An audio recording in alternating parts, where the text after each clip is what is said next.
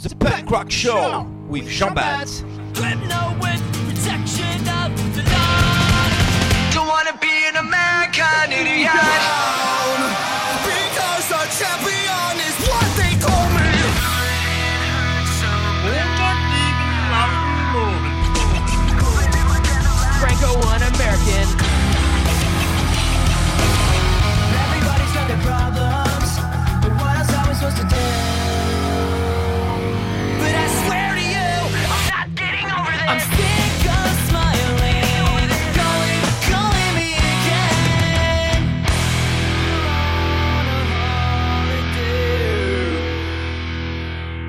Bonjour à tous, auditeurs de Radio Campus Paris. Bienvenue au Punk Rock Show. Notre rendez-vous musical où je m'attarderai sur un groupe qui a fait les beaux jours du punk rock des années 90-2000. Emo, pop, hardcore, screamo, skate. À chaque épisode son groupe, à chaque groupe son style. Aujourd'hui, on part en voyage sur l'autoroute du soleil, sortie California, direction finale, punk rock. En 1984, à une époque où leurs premiers albums sont sortis sur radiocassette, un groupe voit le jour à Orange Country via l'initiative de leur leader Dexter. Tête de gondole du punk mainstream grâce à leur album Smash en 94, ils font les beaux jours du genre depuis quasi 35 ans. Surf, baggy, cocotier et tête de mort en feu, let's go for a pretty fly for a white guy. Balance le générique Dexter. He's telling me everything I never knew about punk rock. He tries to school me on punk rock. I just kind of listen and smile.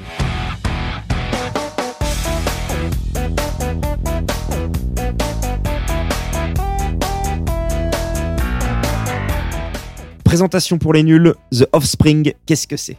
Le groupe est formé de Dexter Holland au chant et à la guitare, Greg Kay à la basse, Noodles à la guitare et à la batterie depuis 2007, Pete Parada. On peut aussi citer les précédents batteurs, Ron Welty et Atom Willard. Hey everybody, I'm Dexter. Avant d'être un groupe, dans le début des années 80, les membres écoutaient déjà du punk d'Orange Country comme Agent Orange ou The Adolescents. Et c'est un concert de Social Distortion qui aurait servi d'élément déclencheur dans leur engagement musical. En effet, l'entrée leur fut refusée, à la suite de quoi ils se décident de former leur propre groupe, jouer leur propre musique, afin d'être dorénavant sur scène et non dans le public. Comme ça, t'es sûr de plus te faire refouler à l'entrée.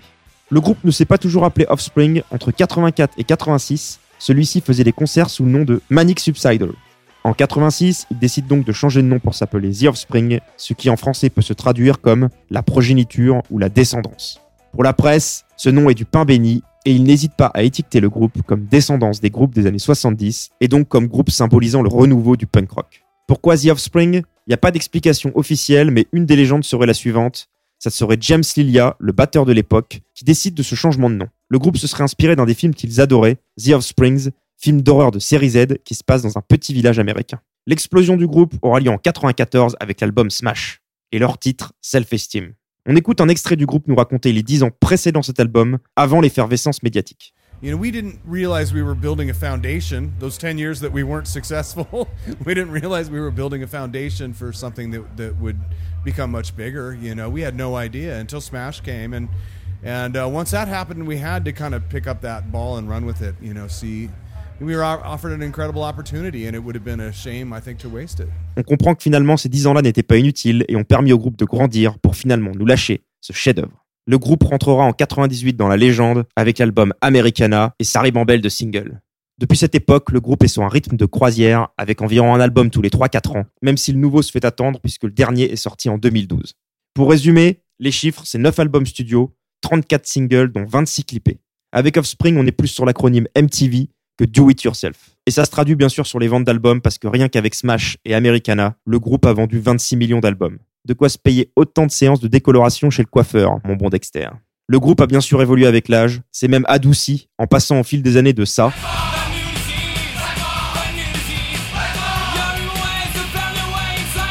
à ça.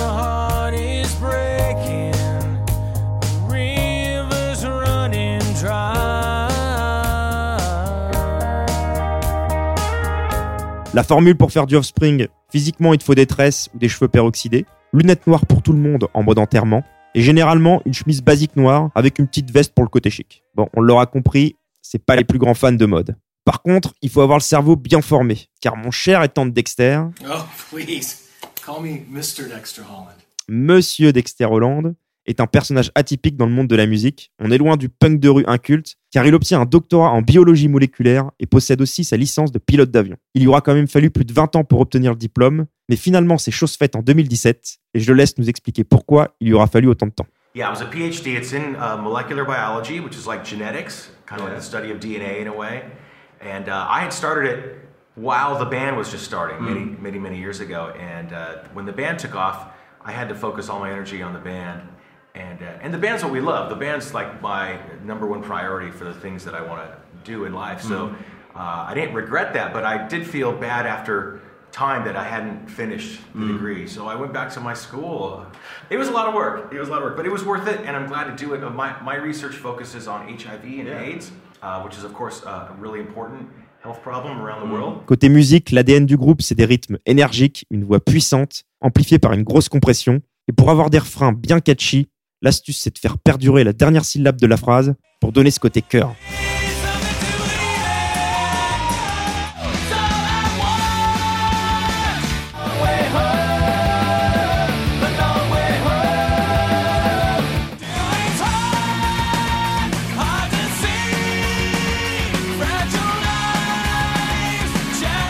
On est dans les classiques du punk, des BPM élevés, une batterie assez basique, une guitare classique, pas sur les couplets, refrain chorus disto. Niveau accord, c'est pas compliqué, c'est les quatre mêmes dans toutes les musiques.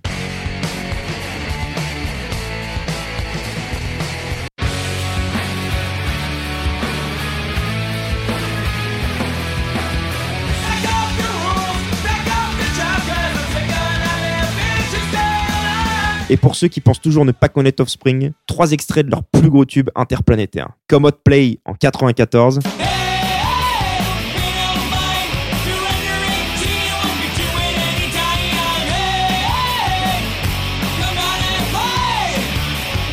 Why Don't You Get a Job? En 98,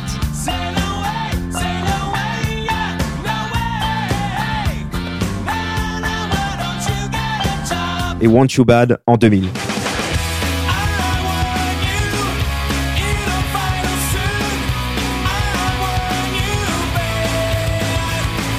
Et ça tombe bien, car on va maintenant parler plus en détail de ces tubes. On passe au top single.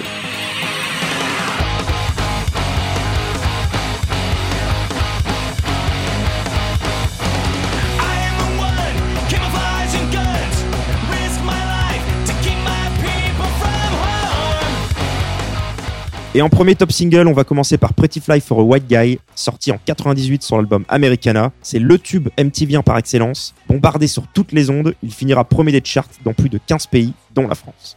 D'ailleurs, pour le grand public, le groupe a souvent été uniquement associé à cette musique, ce qui ne dérange pas forcément les membres qui acceptent fatalement leur sort d'être réduits à ce tube. La musique commence par le fameux Gunther Gleben Glauben Globen, qui est en fait de l'allemand, et c'est un sample d'une musique de Def Leppard, qui ne veut en fait absolument rien dire.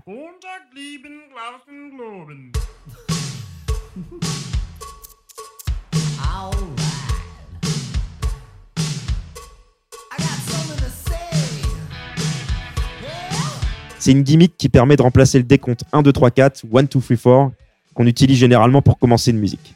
Côté parole, Dexter se moque des jeunes qui veulent devenir branchés en devenant des gangsters. Comme il le dit, devenir prétentieux, rouler en décapotable et se faire des tatouages. Le rôle principal de ce gamin prétentieux est joué dans le clip par Guy Cohen, qu'on retrouve aussi en caméo dans la vidéo Why Don't You Get a Job. Petite anecdote avant de passer le single, en ghost track de l'album Americana, une version mexicaine de ce tube, réalisée par le groupe himself. Pretty fly for a white guy.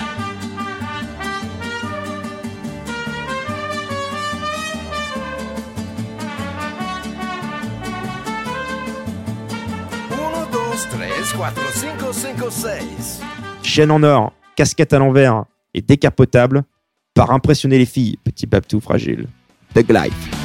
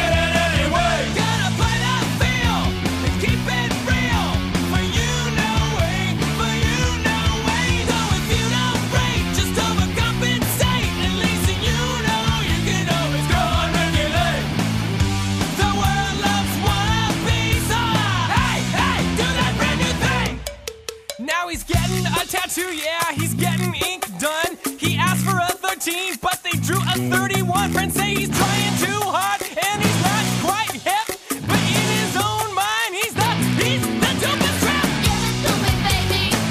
Uh-huh, uh-huh, Give it to me, baby. uh-huh, uh-huh, Give it to me, baby. uh-huh, uh-huh. 1, 2, 3, 4, 5. Et on termine avec le deuxième top single. Cette fois-ci, on est en 2000. On fait suite à l'album planétaire Americana et ça sera sur l'album Conspiracy of One, la musique Original Prankster. Pour moi, on est un peu sur un copier-coller niveau structure, sonorité, instrument de ce qu'on retrouve dans Pretty Fly for a White Guy. J'ai l'impression qu'ils se sont dit, il faut absolument qu'on fasse un single à l'identique. On écoute l'interview de Dexter parler du fait que le grand public ne les connaissait seulement que pour ce fameux single Pretty Fly for a White Guy. they'll identify you with whatever song or style they know you best by. So maybe it's like, oh, they're the band that does Pretty Fly for a White Guy. You know, obviously that's not all of who we are. Um, I don't take issue with that. I'm, I'm happy that our music reaches people and people can take it as they want to. Le côté original de cette musique, c'est sa promotion, puisqu'ils ont décidé d'offrir gratuitement le single en téléchargement MP3. Et pour motiver les foules, un million de dollars sera offert par tirage au sort à une des personnes ayant téléchargé la chanson. Et deux finalistes se sont disputés cette somme lors d'un show retransmis sur MTV, bien sûr. Buzz médiatique et technologique pour l'époque. Autre anecdote avec MTV, Original Prankster signifiant farceur original, le clip met en scène une série de pranks plus immatures les uns que les autres, dont un où un enfant met une merde de chien dans le sandwich de son père pour qu'il la mange. MTV a accepté de diffuser la scène où le père coupe le sandwich, mais pas celle où il la mange. Je les cite At MTV, we don't eat shit. Et ça a bien changé avec toutes les téléréalités de bas niveau qu'ils diffusent maintenant. Assez parlé, on s'écoute de suite Original Prankster.